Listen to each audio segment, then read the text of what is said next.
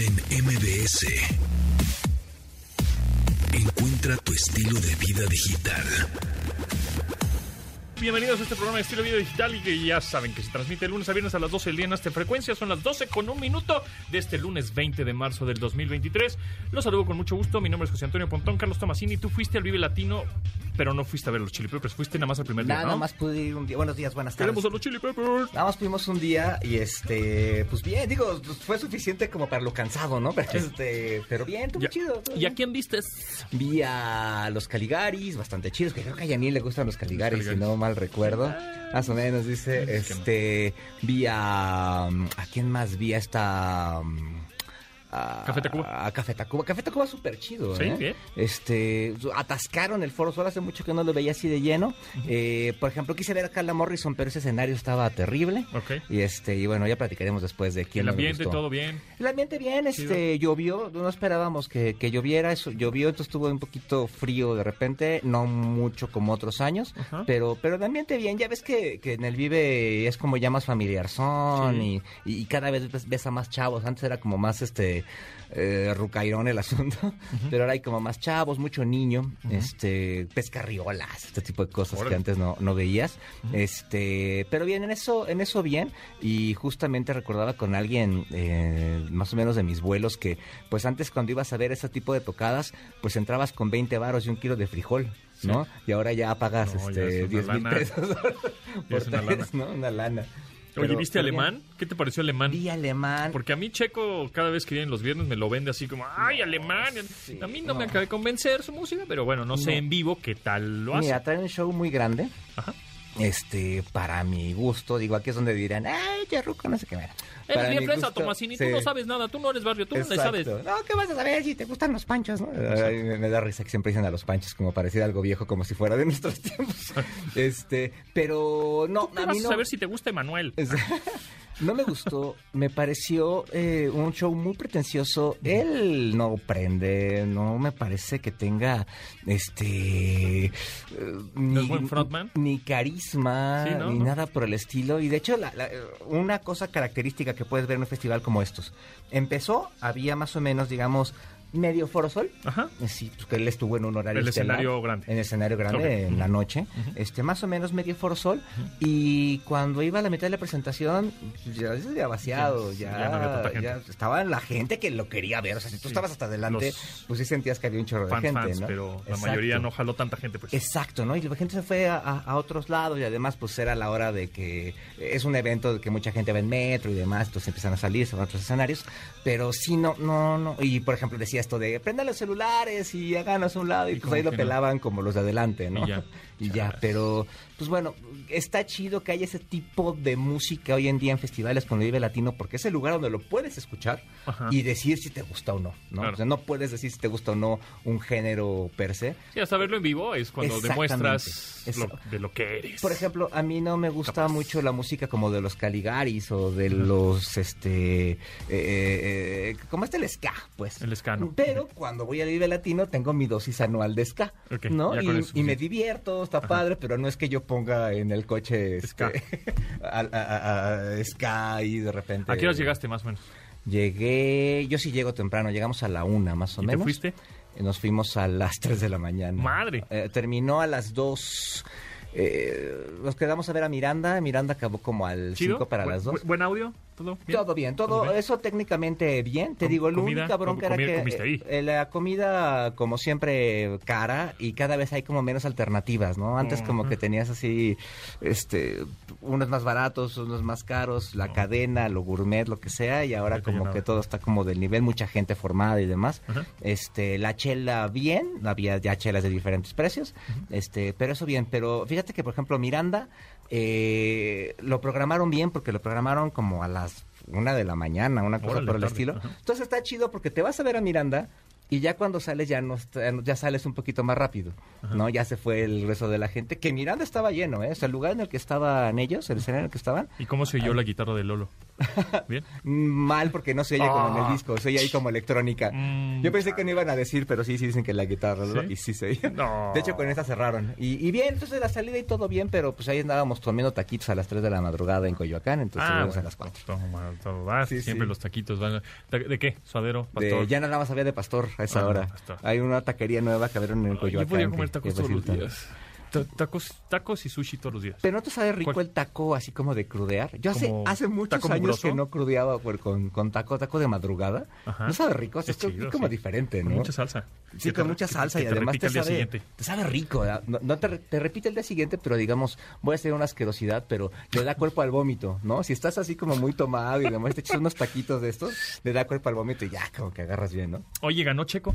Ganó Checo. Ganó Checo primer lugar, Estaba viendo- exactamente. me- Primero Checo, segundo Sí, Verst- vi la carrera completa y, este, este, tercero Alonso. Bueno, lo bajaron al cuarto y luego los volvieron luego a subir. regresaron su, su, su pen- Ah, Sí, no, que Alonso. siempre no. Que siempre no. Pero bueno, se repite el podio de la vez pasada, ¿no? Eh, Sí, sí, este, sí. Es el mismo podio. Queda Y, y Verstappen, qué odioso es Verstappen, ¿eh? Así de, eh, yo siempre voy a... ¿Viste el papá de Verstappen? En serio. Con O sea, voy a, le voy a felicitar. No, y él, y, y las declaraciones de Verstappen de, eh, tengo que hablar con mis mecánicos porque yo no estoy para quedar en segundo lugar.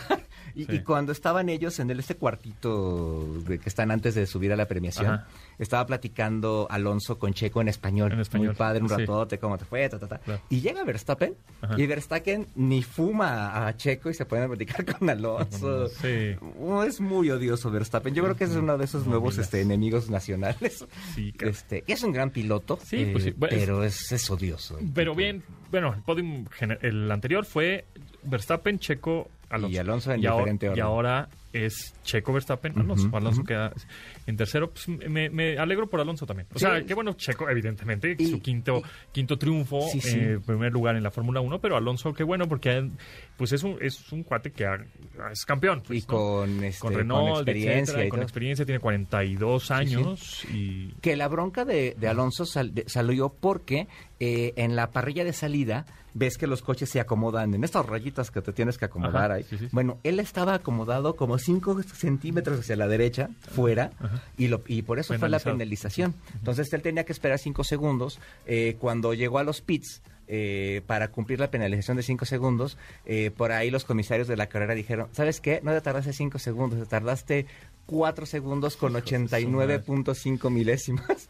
Entonces, por eso le habían retirado inicialmente el tercer lugar, pero bueno, ya después apelaron y se lo regresaron, ¿no? Pero esa regla es súper estricta, o sea, si tú estás esperando ahí, tienes que esperar exactamente 5 segundos. Nadie puede ni tocar el coche de los mecánicos, ¿no? Claro. Entonces, cuando se cumplen los 5, ahora sí lo cambias, ¿no? pues qué bueno que soy yo el himno nacional mexicano ahí en Ah, Arabia, eso es chido, Arabia. Saudita, ¿no? Lo tocaron súper slow, súper este, súper lento, así como de... ah, México. Sí. A, a Sí, sí, 60 sí, revoluciones sí, por minuto. Sí, sí, súper lento, pero, pero, pero bueno, es, es- siempre es chido escuchar el, el- el himno y es, y es emotivo. Oye, ¿no? ya hay rumores, el venado, el venado, ya hay rumores que viene el iPhone 15. Bueno, ya sabemos que siempre Ay, en sí. septiembre se, se anuncian los nuevos iPhones nuevos. ¿no? Pero este iPhone 15 parece ser que sí va a haber cambios un poco más radicales. Ya no va a ser el nuevo sombrero.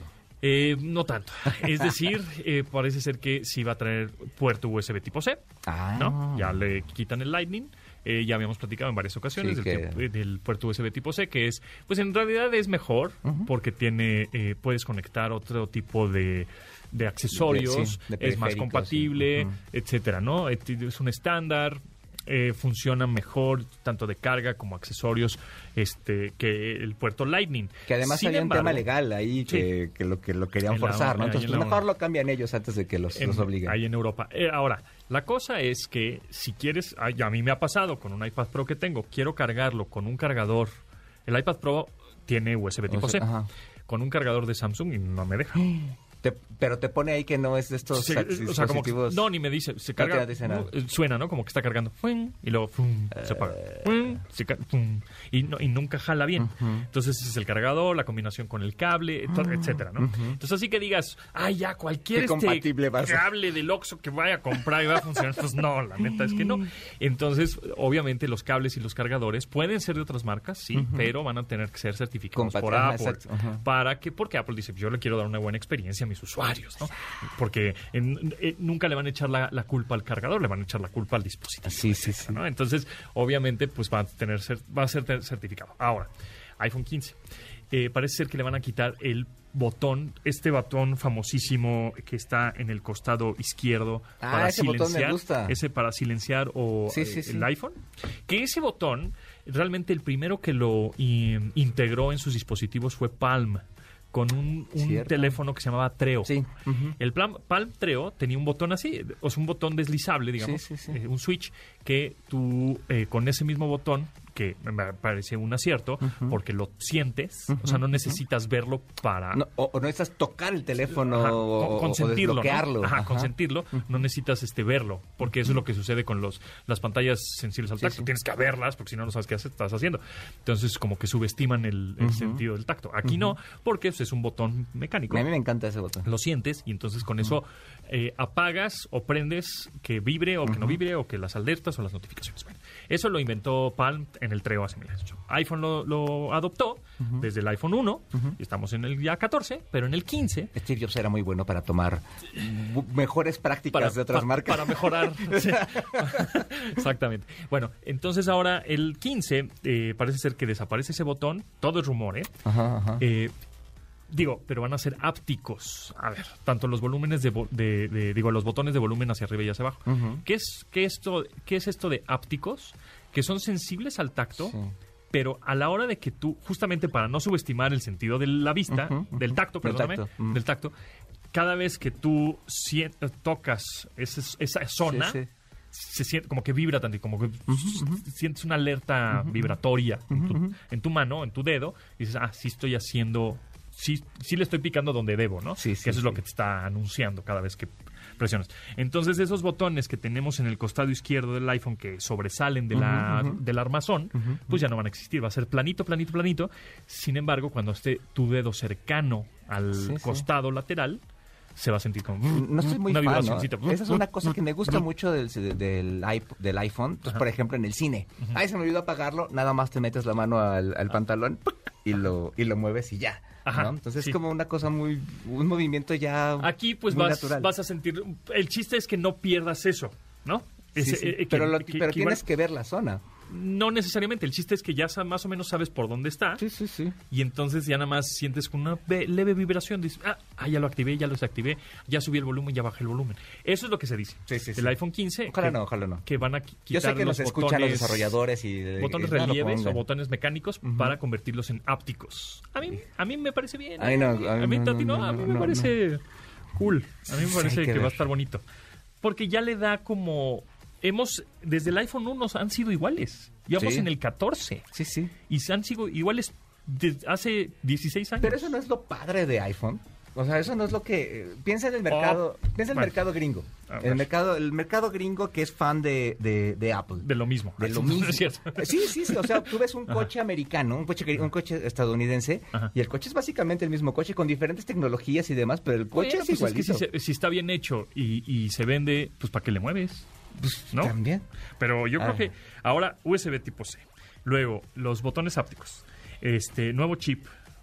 Ah, también. ah, en sem- entonces en septiembre. En septiembre es cuando se anuncia, seguramente. Siempre se anuncia en septiembre. Eh, ¿Vas a Eh, ir? eh, pues espero Que que, me inviten, ojalá, toco sí, madera, sí, pongo changuitos y todo. Sí, ojalá que sí.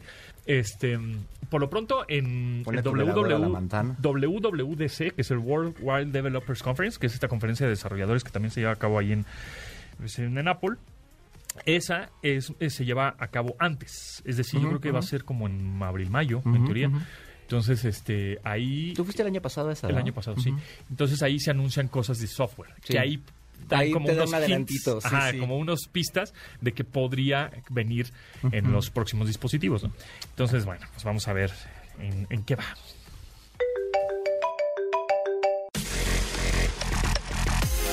Continuamos después del corte con Pontón en MBS. Estamos de regreso con Pontón en MBS. Pontón en MBS. Entrevista. Y en esta ocasión nos da mucho gusto presentarles, está en la línea con nosotros Agli Fragoso, Comunicación y Relaciones Públicas del Fideicomiso Probosque, y también Alex Dornhofer, PR Manager de Huawei México. ¿Cómo están? Bienvenidas.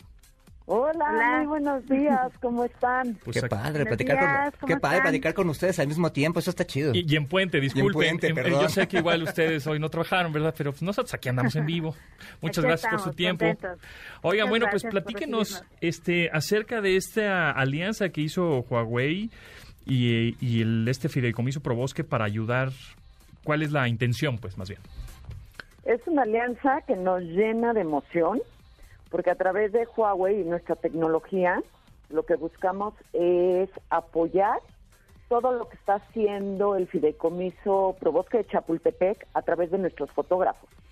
Entonces, lo mm. que queremos es enseñarle a todas las personas las maravillas que hace el fideicomiso y contamos con grandes fotógrafos que a través de nuestros teléfonos van a ser los ojos de absolutamente todas las remodelaciones, todo el rehab que van a hacer Probosque.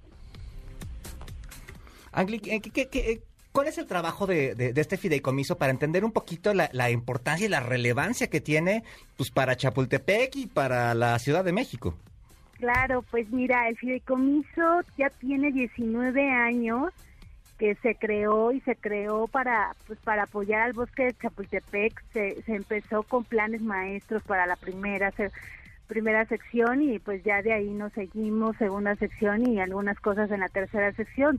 Eh, el fideicomiso está compuesto por 18 miembros de, de manera voluntaria que pues se dedica a, a, recaudar fondos, tal cual recaudar fondos con empresas, con organizaciones, fundaciones, con la sociedad civil, con, con todo mundo para invertir este, este dinero eh, en, proyectos de rehabilitación. Hemos ido eh, rehabilitando más de 45 espacios dentro del bosque de Chapultepec. Hemos recaudado alrededor de 595 millones de pesos y todos impecablemente se han invertido en estos proyectos. Unos más grandes, unos más pequeños, pero el bosque de Chapultepec pues nuestra es nuestro pulmón y pues es el, bosque de todos no entonces el, el, objetivo es que todos gocemos de un bosque digno y de un bosque eh, pues bonito para todos.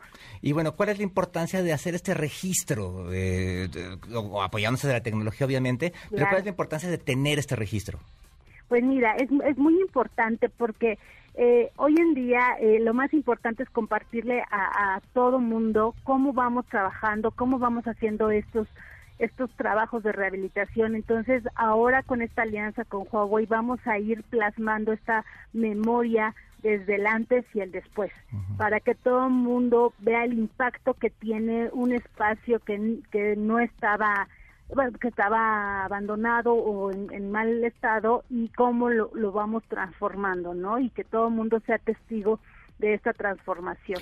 Entonces, qué mejor que con estos teléfonos que tienen unas cámaras maravillosas y vamos a irlo compartiendo todo el tiempo eh, conforme vayamos avanzando en los proyectos. Generalmente no lo hacíamos, eh, no, no, nos resultaba al fideicomiso un, un costo muy grande, mm. ¿no? Tener eh, foto de calidad en todo caso y pues participación de fotógrafos también de calidad. Entonces, Huawei se une con nosotros y estamos súper contentos. ¿Y en dónde podemos ver como esos pues avances, ¿no? O esas actualizaciones. Claro, vamos a estar, bueno, ya de hecho ahorita ya lo hemos estado subiendo a las redes, vamos empezando a, proyectar todos estos espacios que ya hemos rehabilitado y pronto vamos a, empezar unos nuevos proyectos que todo el mundo va a estar feliz. Todavía no les puedo contar mucho, pero ya estamos a nada de iniciar obras y en nuestras redes sociales en Pro Chapultepec para Facebook, Instagram y Twitter y también tenemos TikTok. Probosque Chapultepec. Oye, para que la gente, porque, Chapultepec, todos los chilangos conocemos Chapultepec, o la gente que nos visita de otros estados conoce Chapultepec, pero para entender cuáles son este tipo de, de, espacios que, que, son los que se, se tienen que, que, arreglar o los, o los, que ya han eh, eh, mejorado en, en, otras, en, otras campañas, un poquito para entender, bueno, pues si yo veo cierta zona de Chapultepec, pues bueno, que tiene detrás un trabajo de rehabilitación importante y, y que llevó dinero y que llevó trabajo Claro.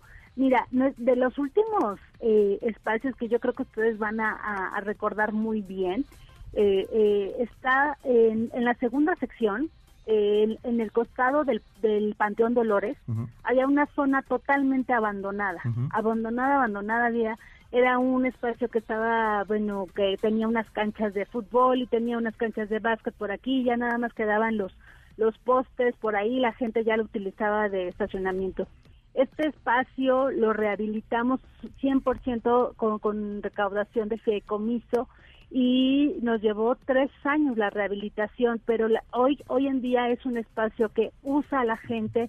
Se, se instalaron tres canchas de fútbol 7 con iluminación, también se instaló una cancha de us- usos múltiples con juegos infantiles, un espacio para toda la familia que desde las 7 de la mañana que tú vas hasta las 9 de la noche que tú vas está ocupado. Además de que tiene un programa social muy interesante donde no solo, bueno, tú ves que los, las canchas de fútbol tienen ahí una cosa de que se cobra y cosa. Ahí en estas canchas hay un programa social que les que apoya a las comunidades que pues lo necesiten, ¿no? Para que no sea un costo tan alto. Y en la primera sección, el más reciente proyecto que rehabilitamos fue la Fuente del Quijote, que no Ujú, sé si ustedes la conocen y si no la conocen les invito a conocer porque es una belleza. Es una fuente que data desde hace 100 años, una réplica de, de un de una de un parque que está en Sevilla, España, que se llama María Luisa, y es una fuente que, que está forrada con unos azulejos que te cuentan eh, pues la historia del Quijote de la Mancha. Además que tiene dos esculturas maravillosas, una del Quijote de la Mancha con cara de Salvador Dalí y un Sancho Panza con cara de Diego Rivera. Es un espacio de un encuentro cu- cultural y una maravilla porque está rodeado de unos ahuehuetes pues viejísimos, eh, centenarios, de los más viejitos que tenemos en el bosque de Chapultepec, que ya son patrimonio, y, y pues es, es una belleza estar ahí al lado de un ri- riachuelo y pues qué te digo, el Qué bosque chido. es, Yo- yo no me es había fijado maravilloso, ese tiene unos rincones que, que mucha gente no conoce y que los invitamos a que vayan y los disfruten ahora que ya están Sí. en buen estado. Oye, qué chido. Yo no me había fijado ese detalle de los azulejos que dices. La próxima vez que vaya por ahí me, me voy a Sí. me voy a fijar bien. Oye, Alex, y ya para, para ir terminando, este, ¿qué fotógrafos van a participar en este proyecto? Si se puede conocer algunos nombres. Sí, por supuesto. Mira, para la parte de producto, que es lo que va a apoyar al e-commerce del fideicomiso, es Daniel Hernández. Y para toda la cuestión de la naturaleza y todo lo que están rehabilitando es Antonio Pastrana, que de hecho él es un gran embajador de Huawei y que constantemente ha utilizado todos nuestros teléfonos. Entonces son ellos dos y obviamente vamos a ir sumando más de nuestros fotógrafos porque la intención es de que esta alianza no sea a corto plazo, sino sea a largo plazo con todos los proyectos que tienen e ir de la mano con varios de nuestros fotógrafos. Padrísimo. Oye, pues está muy bien. Está Entonces, chido. este, invítanos entonces a seguir las redes sociales en donde vamos a estar viendo obviamente las fotos de las actualizaciones y de cómo va pues mejorando, ¿no? El eh, Chapultepec. ¿En dónde los podemos seguir? Claro, es arroba prochapultepec eh, para Facebook, Twitter y, e, Instra- e Instagram y pro Bosque Chapultepec con TikTok. Va, pues ahí está. Eh, Ángel Fragoso, de Comunicaciones y Relaciones Públicas del Fideicomiso Por Bosque, y Alex Dornhofer, PR Manager de Huawei México. Muchísimas gracias. Y bueno, pues ahí estaremos al tanto de sus redes sociales y, por supuesto, visitando Chapultepec. Claro que sí, allá los esperamos. Muchísimas gracias a ustedes por el tiempo y bonito día. Gracias. Igualmente. Bye, bye. Bye, Continuamos después del corte con Pontón en MBS. Estamos de regreso con Pontón en MBS. Pontón en MBS. Entrevista. Y en esta ocasión eh, me da mucho gusto presentarles al doctor Octavio García, fundador y presidente del Instituto Transnacional de Singularidad Genómica. Doctor Octavio, ¿cómo estás? ¿Qué tal? Muy buenas tardes. ¿Cómo te va? Oye, pues vamos a platicar de esto de que se necesita ya una pues revolución científica, ¿no? En México para seguir evitando estas fugas de cerebros porque todos los talentosos se nos van a otros países. Pues sí, efectivamente estamos nosotros eh, pues en esa idea de que necesitamos revolucionar las cosas, cambiar las cosas de una, pues hacia un sentido positivo, eh, no tanto ya siquiera por la fuga de cerebros, sino porque necesitamos una, una nueva forma de ver la ciencia, una manera en la cual generemos no solamente conocimiento científico, sino que también lo hagamos ya directamente con la mente en hacer impacto social con este conocimiento científico y de una manera muy sencilla, a la mexicana, que es bueno, bonito, barato y muy bien hecho, ¿no? Ok, y eso, exacto, porque estamos, no hay como una metodología, ¿no? Prácticamente. Y ahora con, con las inteligencias artificiales que están a todo, este, pues cómo es que los mexicanos o pues los, no sé, autoridades o los maestros, los doctores, le pueden enseñar a los demás a saber pensar, porque aunque tendrás todas las herramientas al alcance, pero si no sabes pensar, pues va a seguir siendo, no le vas a sacar provecho a todas las herramientas que tienes, ¿no?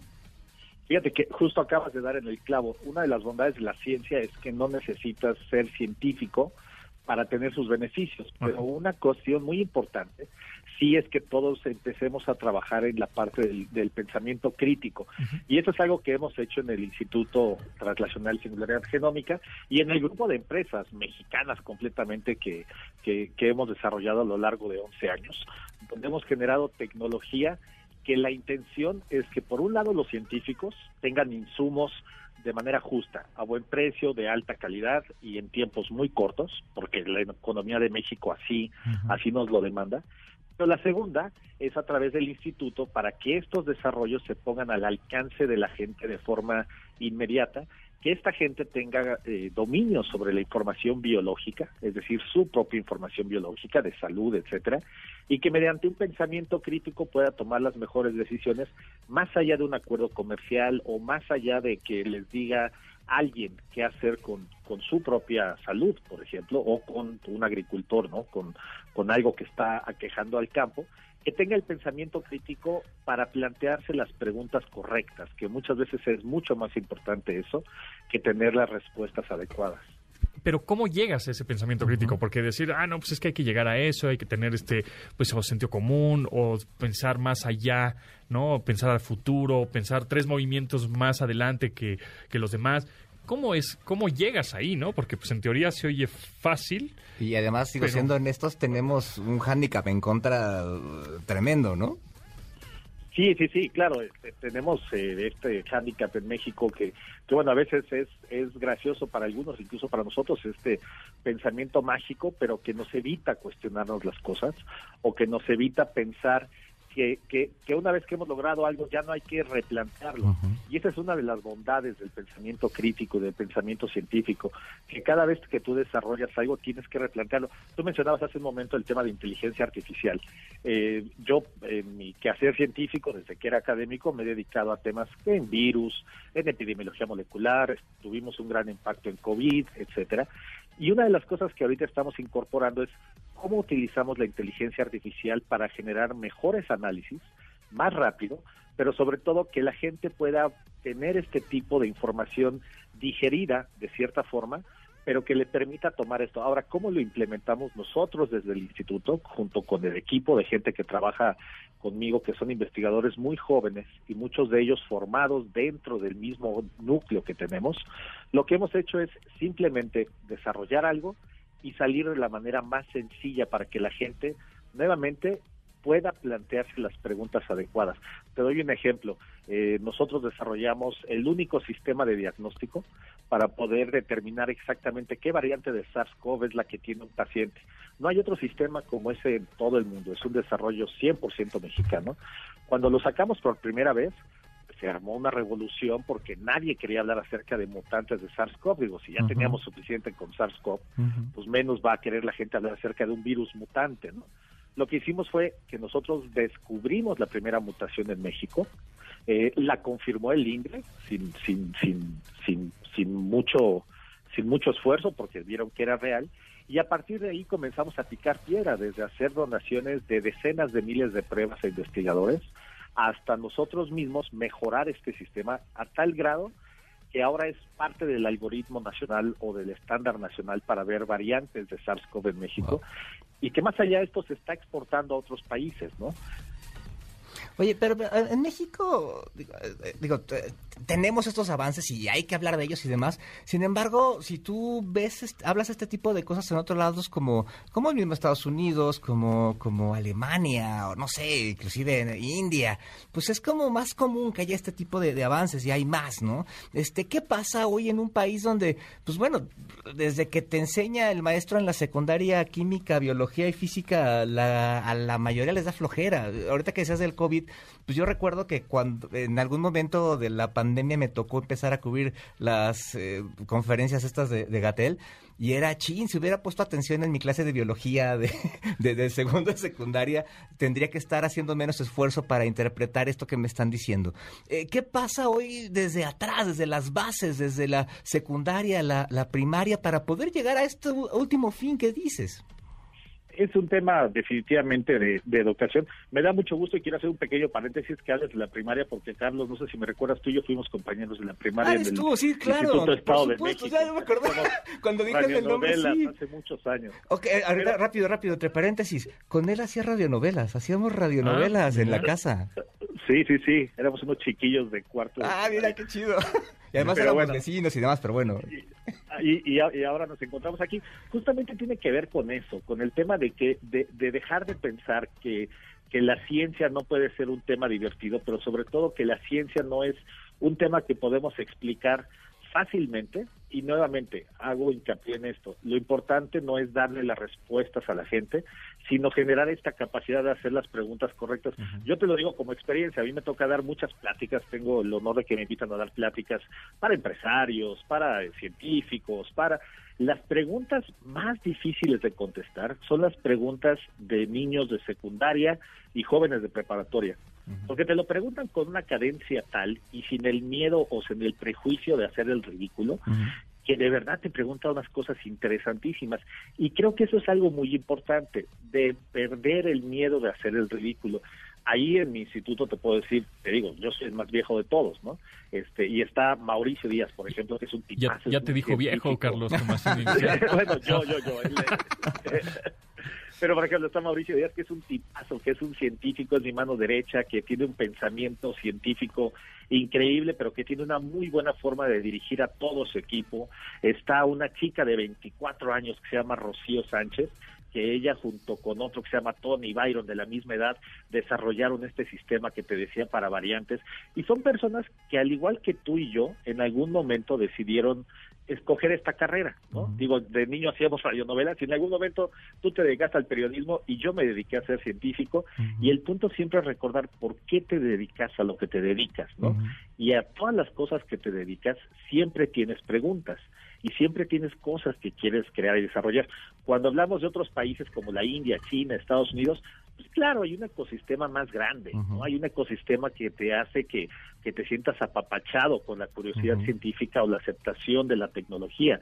Pero en México también los estamos nosotros, ¿no? Eh, no solamente la ciencia se hace en las universidades, que se hace muy buena ciencia, sino también en empresas como las que nosotros hemos desarrollado o en institutos como el ITRASIG, que hemos desarrollado cosas de una manera distinta y que estamos resolviendo no solamente preguntas científicas, sino problemáticas muy claras y muy directas, ¿no? Pues como decías, ¿no? En las conferencias del doctor López Gatel, pues a lo mejor mucha gente veía gráficas, ¿no? Y por ahí no falta alguna persona oportunista que toma esos datos para exagerarlos para bien o para mal. Lo importante es preguntarse claramente, ¿no? Lo que me está diciendo es que la pandemia va mejor o va peor. Y con los datos que yo puedo ver, ¿cómo puedo contrastarlo? Y la verdad es que ahora ya no hay pretexto. Ahora tú te metes a internet o usas ChatGPT y puedes analizar los datos inmediatamente y empezar a, que, a, a- a- a formar un, cri- un criterio, criterio. propio, ¿no? Claro, justo de eso te iba a preguntar, doctor Octavio García, fundador y presidente del Instituto Transnacional de Singularidad Genómica, acerca de que una inquietud que siempre que hablamos en este programa y seguramente con amigos, primos, familia, etcétera, de ChatGPT, de inteligencia artificial, inmediatamente la pregunta que nos hacen es, pero es que los empleos, ya no va a haber empleo, le va a quitar mucho trabajo a toda la gente. A ver, ¿sí o no? Sí, y qué bueno. Y te voy a decir por qué. Porque cuando, cuando de pronto estaba la gente jalando cosas con caballos y carretas, antes de eso había gente jalándolo a lomo. ¿no? Y de pronto alguien logró domesticar al caballo y puso ruedas. Sí. Y qué bueno, que ya no eran cargadores, ahora eran choferes. Cuando Exactamente. llegó la revolución del vapor, pues dejaron de usar eso y bueno, pues pobre de los que manejan carretas. Claro. Pero ahora eran pilotos o eran, este, perdón, este, no sé cómo se les llama, Chofer- choferes de operadores. ¿verdad? Sí. Entonces sí, qué bueno que ya no vas a tener que estar haciendo, este, picando piedra. Talachas, Que ¿no? ahora vas a ser alguien mucho más especializado, porque recordemos que la tecnología, la ciencia, son extensiones de nosotros hacia el universo. Ah, eh, Si tú recuerdas esta, esta película Iron Man. El tipo es un tipo, es un hombre común y corriente, ¿no? ¿Qué es lo que hace? Pues crea un cerebro más grande que él, más poderoso, para que cualquier pequeño esfuerzo que haga se vuelva un pensamiento mucho mayor. Crea este traje para que cualquier pequeño movimiento que él haga con su cuerpo humano terrenal se vuelva algo impresionante, ¿no? Eso es lo que nos da las herramientas y por eso vamos a perder el trabajo actual y veámoslo al revés, nos van a ascender de puesto. Esa es una gran ventaja. Sí, pues es una, eh, sí, una evolución. Yo también creo lo mismo, que nada más es una evolución a, a eso, ¿no? Este, la, los, llegó la bombilla, pues la, la gente que prendía los faroles en las velas, pues ya no, pero pues ca- cambió y evolucionó.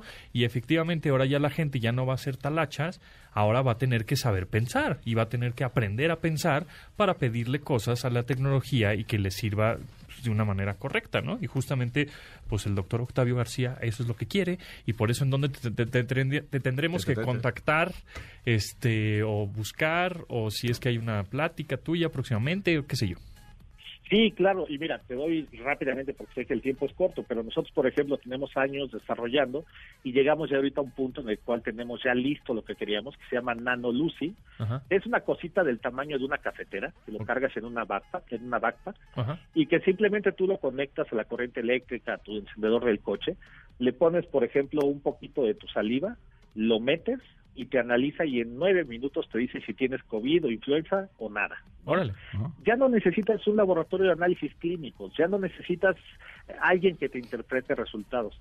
¿Le quitaste la chamba a alguien? No, porque utilizando el Lucy simplemente vas a ir a un lugar y decir, oiga, tengo esto, recéteme, ¿no? Entonces, como ves, nuestra intención justamente es jugar más arriba en un estándar, ¿no? Tener mejores desarrollos, tener mejor ciencia y que tengamos mucho más poder sobre nuestro entorno. Pues ahí está, doctor Octavio García, fundador y presidente del Instituto Transnacional de Singularidad Genómica. Eh, ¿Tendrás redes sociales para que te sigan la gente? Sí, claro, tenemos eh, obviamente la página web, que es eh, itracis.org. Eh, es algo muy importante también saber esto, que somos una organización sin fines de lucro. No, no, no estamos este, financiados por nadie. Bueno, sí, por mi bolsa y por el patrimonio de hijos. Así que esperemos que esto salga bien. En Facebook es itracis.org. En Instagram, itracis21. Y en Twitter es arroba itracis. Itrasig. Ahí está, perfecto. Pues ahí está. Octavio, muchísimas Oye, pues gracias. qué chido además, ¿eh? Ahí luego nos echamos una platicada porque sí, Programa- era- éramos compañeros de la primaria, egresados del Instituto Estado Este de programa México. tiene de todo, hasta reencuentros. Hasta reencuentro. Nos Hombre. echamos una radionovela de cómo hemos ido haciendo esto. Exactamente. Gracias, Octavio. Hasta luego. Bye. Continuamos después del corte con Pontón en MBS. Estamos de regreso con Pontón en MBS.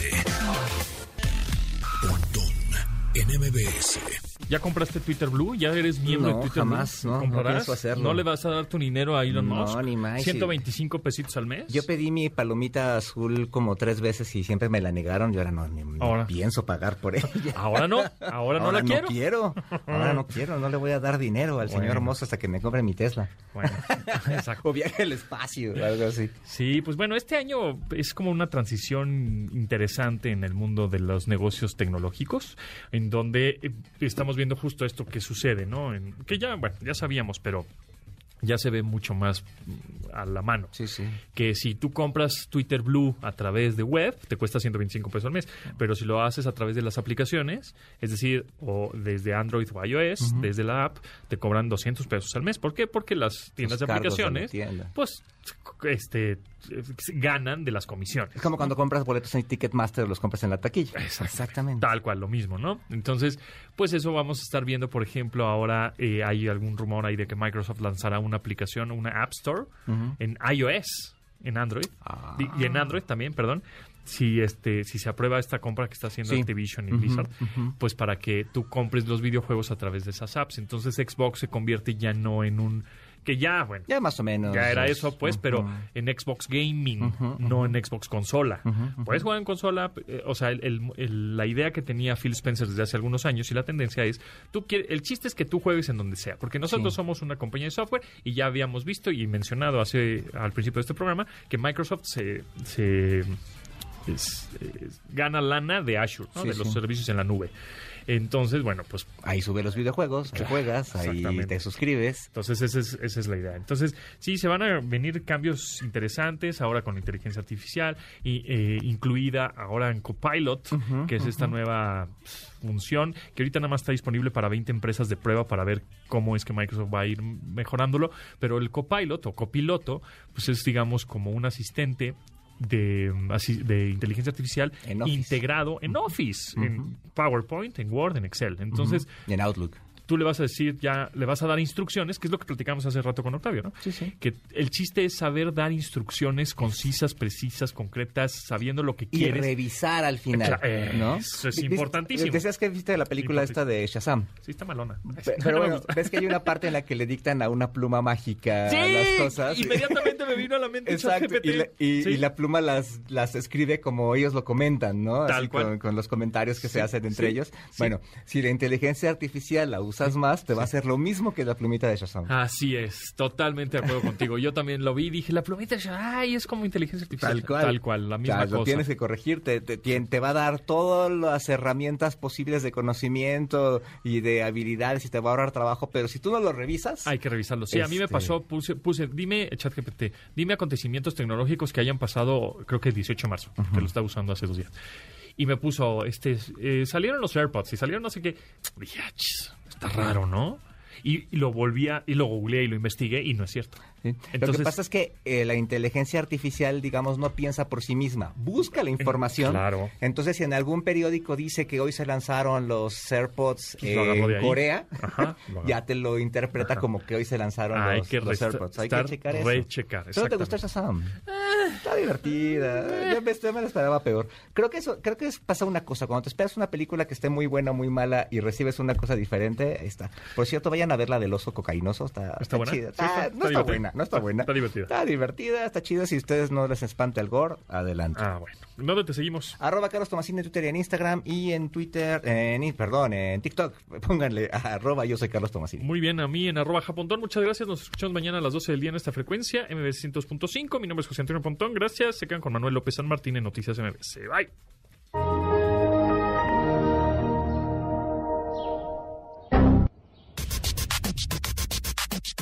En MBS. Te espera la siguiente emisión.